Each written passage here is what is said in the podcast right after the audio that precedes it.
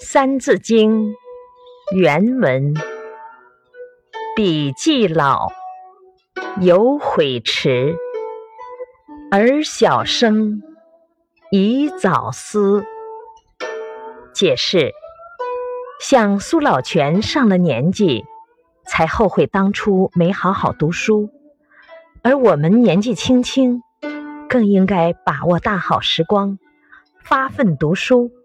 才不至于将来后悔。启示：苏洵到了二十七岁才醒悟到读书的重要性。